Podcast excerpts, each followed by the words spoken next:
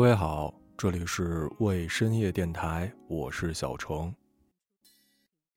我怕我没有机会跟你说一声再见，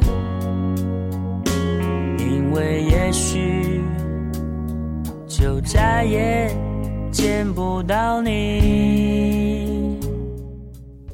我一直觉得自己是人间清醒，经常说自己是一个乐观的悲观主义者，因为在我的最底层认知里，我一直不觉得这个世界原本是美好的，人生的主色调也一定不是阳光明媚的，因此我才会珍惜每一次快乐，能笑的时候就尽量放肆的笑。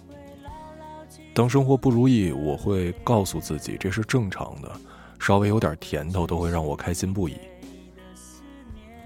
这也许是一种没有安全感的表现吧。当你不对世界抱以希望，那么就不会失望，获得的也都是惊喜。而我对于所有事情的选择，也都遵循着这件事的最差可能，我是否可以接受？如果我可以，我才会去做这件事儿。我觉得这样胸无大志的人生，虽然失去了很多波澜壮阔，但起码可以避免失控。可我还是高估了自己。我以为自己可以接受的最差结果，其实从内心深处我是不相信它会出现的。所以等上帝真的让它来的时候，我发现我还是被击碎了。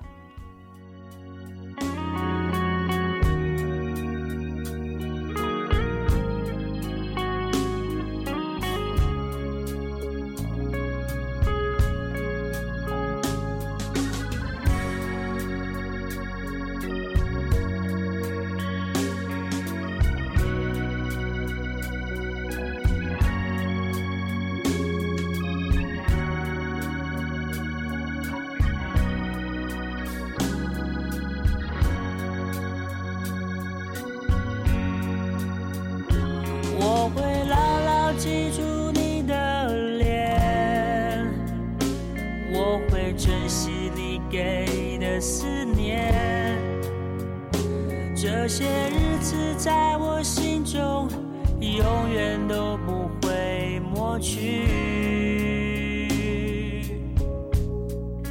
我不能答应你，我是否？会再回来，我不回头，不回头的走下去。我会来住你的脸，我会珍惜你给的思念。这些日子在我心中，永远都不会抹去。我不能答应你，我是否会再回来？我不回头，不回头的。走下去，我不回头，不回头的走下去。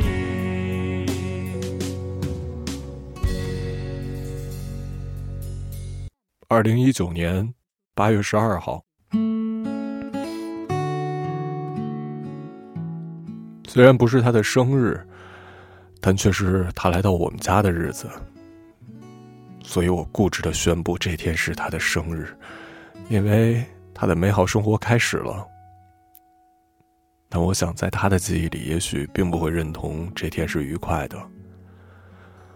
出生不到两个月，身体刚刚有我一个手掌大小的宝宝就被关进了一个破鞋盒，坐了三个小时的大巴，迷迷糊糊的来到了一个陌生的地方。刚到家，打开鞋盒，小家伙一溜烟的跑到了冰箱后面躲起来。无论我用奶粉、猫粮、小玩具怎么引诱它，它都瑟瑟发抖的趴在我伸手够不到的暗影里。我害怕冰箱后面的电线万一漏电伤到它，想要强行给它捞出来，结果小奶猫伸爪就是一记侧劈。在我们相遇的最初七个小时，他就送了我第一道伤口。当时我还在想要不要打狂犬疫苗，现在想，真的是多虑了，因为这种伤。我还会在未来接受无数次。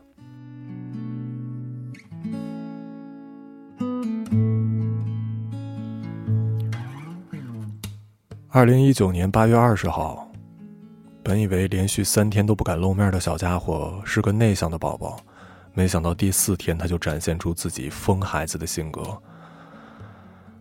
小不点四处跑，但还是不怎么喜欢被人碰。这是第一个完全属于我的生命。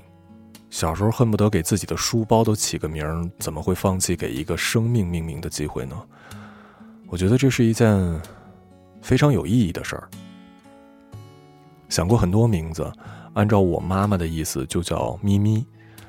事实上，我的母亲在之后的日子里确实也无视她的大名，只会称呼她为咪咪。什么淘气、闹闹、小蓝、小灰这种和人类的李雷、韩梅梅一样的大众名字是不在我的考虑范围之内的。我想过带姓氏的，比如马冬梅。不开玩笑，这是真的。我特喜欢《夏洛特烦恼》这电影，但考虑到他是一个男孩子，也就放弃了。后来无意间我发现，他虽然是个猫。但是有着狗狗的灵魂，就是你把它最爱的小老鼠玩具扔出去，它会像狗狗一样叼回来，而且叫狗狗的方式对它特别有效，于是它就有了自己的名字，叫做啧啧。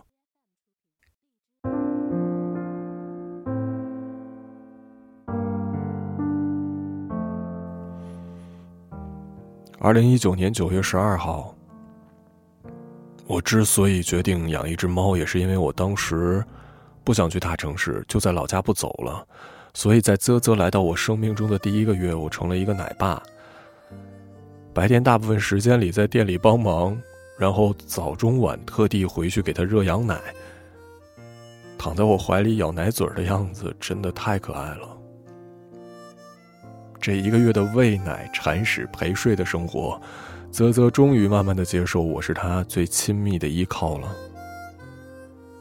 不过说真的，第一个月我有点怀疑卖家骗了我。他跟我说，啧啧是纯种的蓝猫，可是啧啧一直是淡蓝色的眼睛，而且身上的毛也长短不一样。后来我知道了，猫的眼睛会随着长大变颜色，它的毛也会随着长大慢慢的变得一样长，而其实。它不是纯种蓝猫又怎么样啊？它就算是一只蜗牛，我也不会松开抱着它的手，因为我是真的从它在冰箱后看到我的时候，我就认定了，我要陪它一辈子。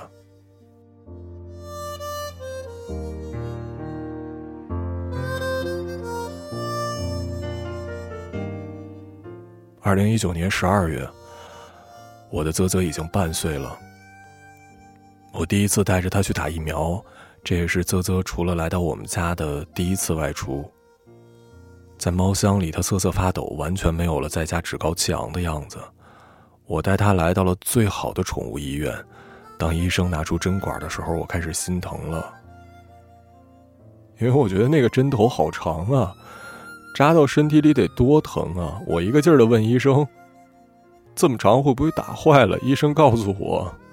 不是垂直扎，也不用全部没入身体，就是在脖子后面提起一块皮，打进皮里就可以了。猫其实不会这么疼的，但我还是心疼的没敢看。我本来以为会听到啧啧的惨叫，结果不到一分钟吧，医生叫我进去，说我们家的猫很乖，一下就好了，还夸我们家啧啧长得好看。我第一次有了当爸爸听到别人夸自己孩子的那种满足感，真的比夸我本人要开心的多得多。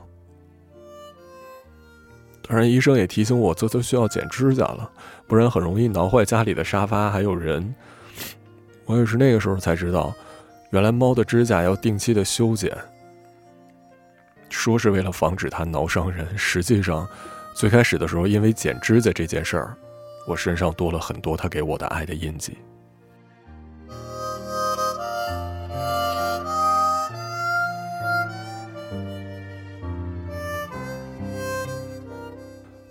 二零二二年二月，我自己的第一套房子终于在我的努力下可以成功入住了。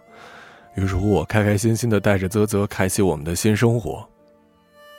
之前我觉得我妈是因为我才被迫接受泽泽的，因为她总是唠叨说今天泽泽又把沙发给挠了一道，明天跟我抱怨泽泽又把窗帘给弄抽丝了。我以为老妈会巴不得泽泽赶紧滚蛋呢。可是我们走的前一晚，爸妈却在客厅一个劲儿的抱着泽泽捋他的毛。我妈刀子嘴豆腐心的脾气原来一直没变。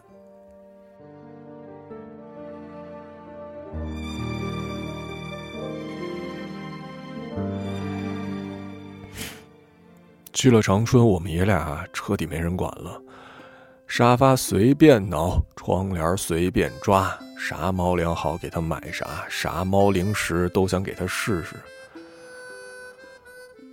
那段时间的我其实很迷茫，都是泽泽陪我走过来的。当然了，这个时候我们家泽泽不再是男生了。其实绝育这件事儿，我相信很多养宠物的人都会纠结很久，但最终为了让泽泽活得更久一点，我决定还是剥夺他的一些权利吧。而且重点是我们家泽泽太早熟了，他八个月的时候就喜欢踩软绵绵的抱枕之类的，不是前脚那种踩奶啊，是后腿儿，然后。然后咬着，咬着前面，完事之后还会舔自己。我心里想着，绝育完了应该不会这样了吧？结果是绝育完了，我给他换了好多个爱妃玩偶。吃完饭去踩他的爱妃，是泽泽最大的爱好。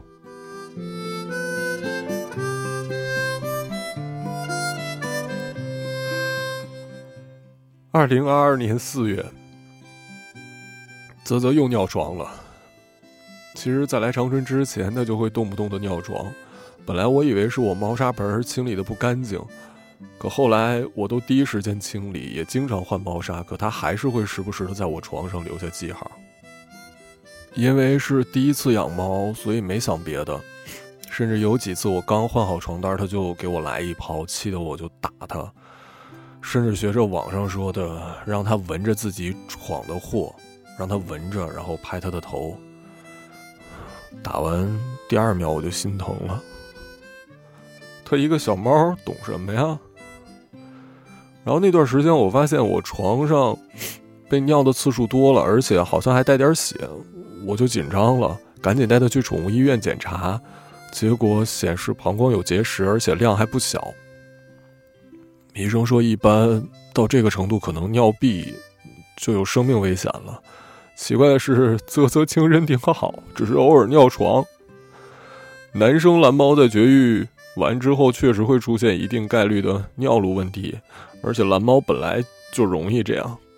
可是啧啧不到一岁，怎么会有那么多结石呢？好在手术很成功，可是恢复的那段日子。我太心疼了。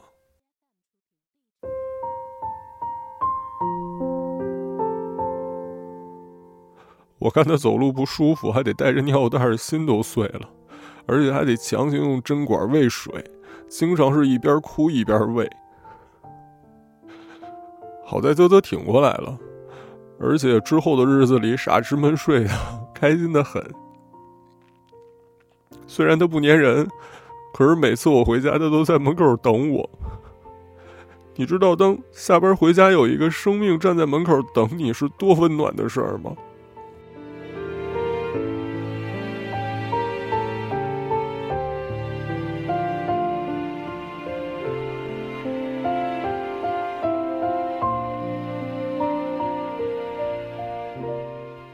二零二二年六月。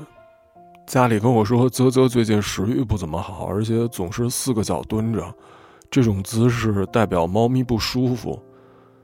有了上次节食的事儿，我生怕耽误了，毕竟我不敢赌泽泽每次都那么幸运。我赶紧让家人带他去医院。家里那边最好的兽医院说，怀疑是传腹。这在过去算得上是猫咪死亡率最高的一种病之一了。好在我上网查的结果跟医生的回复都说，现在猫传腹发现的早，治愈率非常高。泽泽那个时候也就是食欲不好，算是早期吧，我的心就放下来了。然后跟家里说用最好的药，不管多贵，只要泽泽可以好，多少钱都行。那个时候我还庆幸自己找到工作了，如果还像在长春那种混着，我可能都没钱给泽泽治病呢。然后每天跟医生同步啧啧的检查指标，从指标上来看，啧啧的身体是在变好的。可实际上，啧啧的精神状态越来越差。我开始每天为啧啧念经。我之前的每次祈祷都应验了，我相信这次可以的。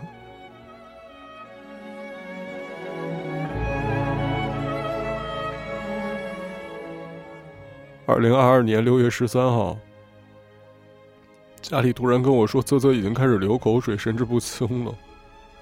我急哭了，我不明白为什么每项指标都在向好，可我的泽泽却病危了。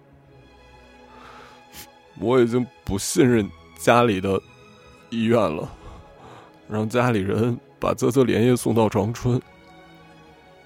晚上十一点，泽泽转院到了当初给他做绝育跟膀胱结石的医院。医生跟我说，泽泽现在处于 脑死亡的状态。全面检查之后，发现泽泽的肾脏、肝脏受损严重，他们会不惜一切手段抢救的。我就问了一个问题，我说：“ 有多大希望啊？”医生说，只要第二天泽泽可以恢复神智，他保证治愈率可以达到百分之九十，百分之九十。很高很高了，但我也知道这一切的前提是啧啧第二天可以恢复神智。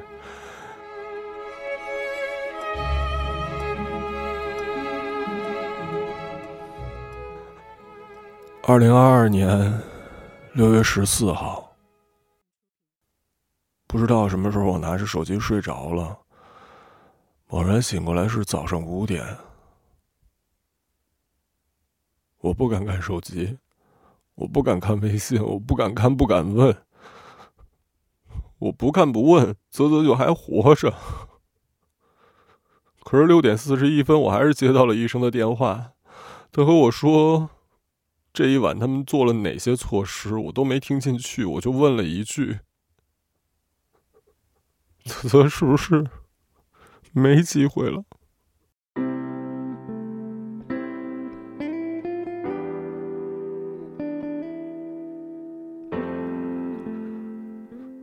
对面停了三秒，说：“是的。”我想过泽泽会死，我想过如果泽泽有一天要离开我，我希望他是安乐死，这是我对他最后的爱。我想的时候，也觉得那最少是十多年之后的事儿了。我没想到才三年，我还是艰难的说出了：“那就安乐吧。”他走的时候跟我说一声。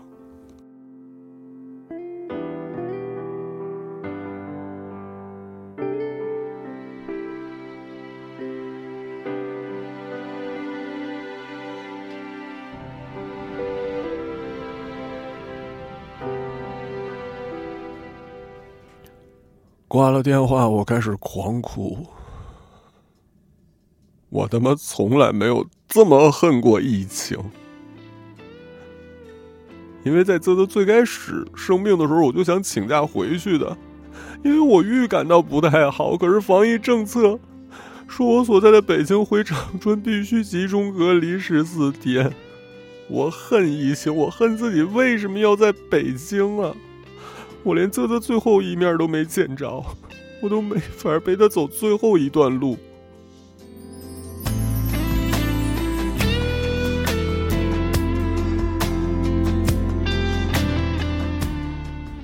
二零二二年六月十四号六点四十六分，我收到了医生的微信，三个字儿：他走了。然后是一段带着哭腔的语音。啊，没事多余的话不用说了，我觉得都徒劳了，就是有亏你的信任。其实我真的深表遗憾。哎，这种结果其实是有预想的，但还是有点难以接受。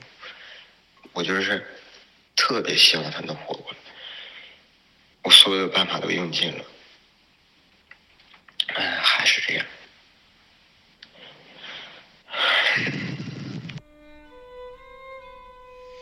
有的时候就觉得，一个人的能力真的是有限的，就是干了兽医干这么多年，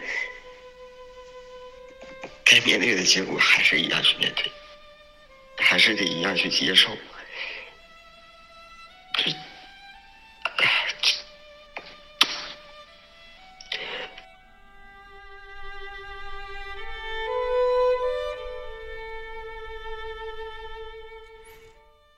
我相信医生的哭是真的。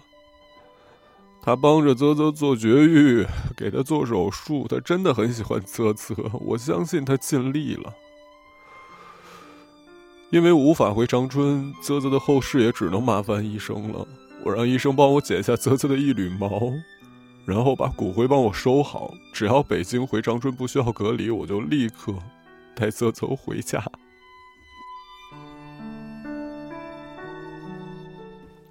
虽然泽泽走了，但我真的真的很感谢长春康德医院的所有医生为泽泽做的努力。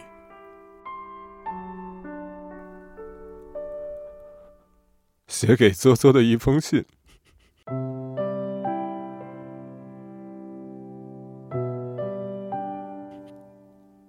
泽泽，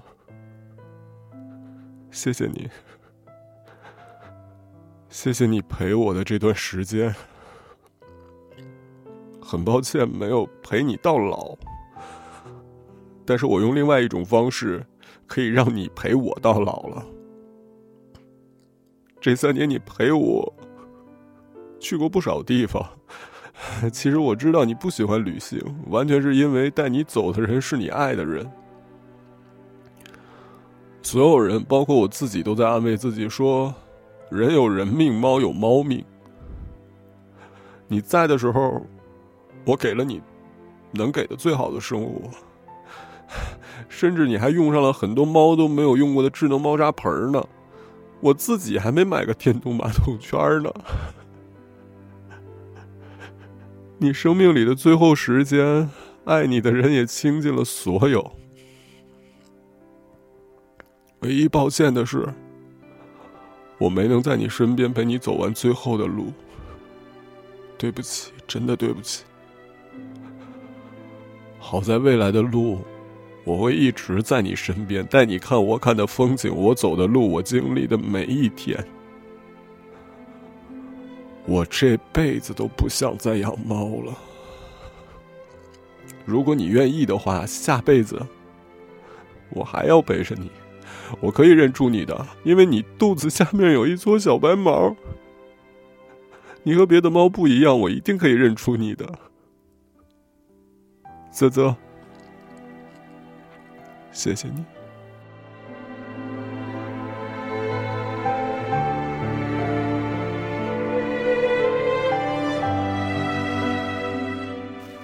泽泽虽然不能真的给我回信。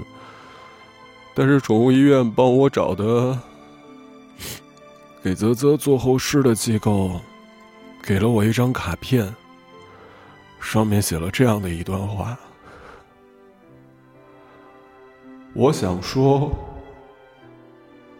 在我心里，你是那么闪闪发光，请不要因为我的离开而悲伤，心中充满爱的。继续前行。落款是啧啧，以及啧啧的手印。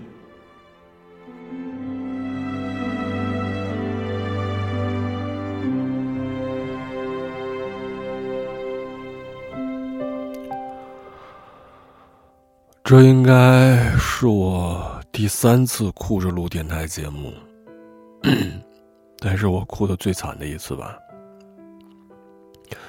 第一次是科比的特别节目，第二次是万第一季结束的时候，我跟慧莹录的当时最后一期。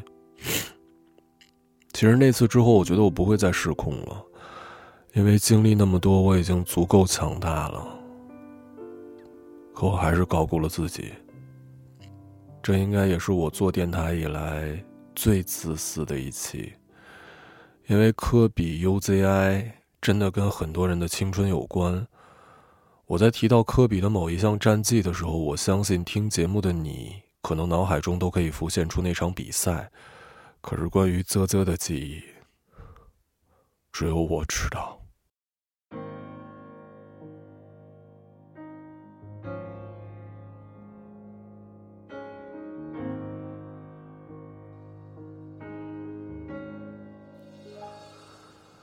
电影《追梦环游记》里说，一个生命真正消失，不是他离开这个世界的时候，而是这个世界已经没有人记得他的时候。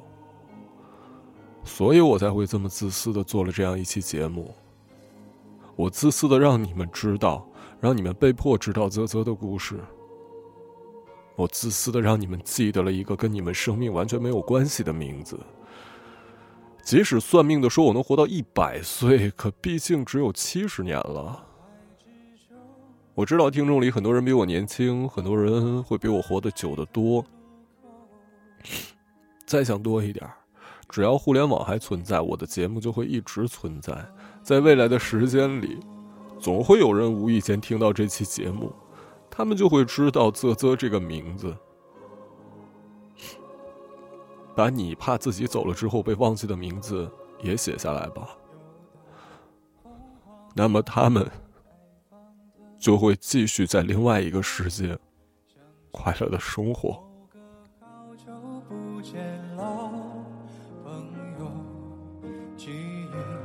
跟着感觉慢慢变鲜活，然后的山坡，道别这里是为深夜电台，我是小程，时间不早，泽泽，你好。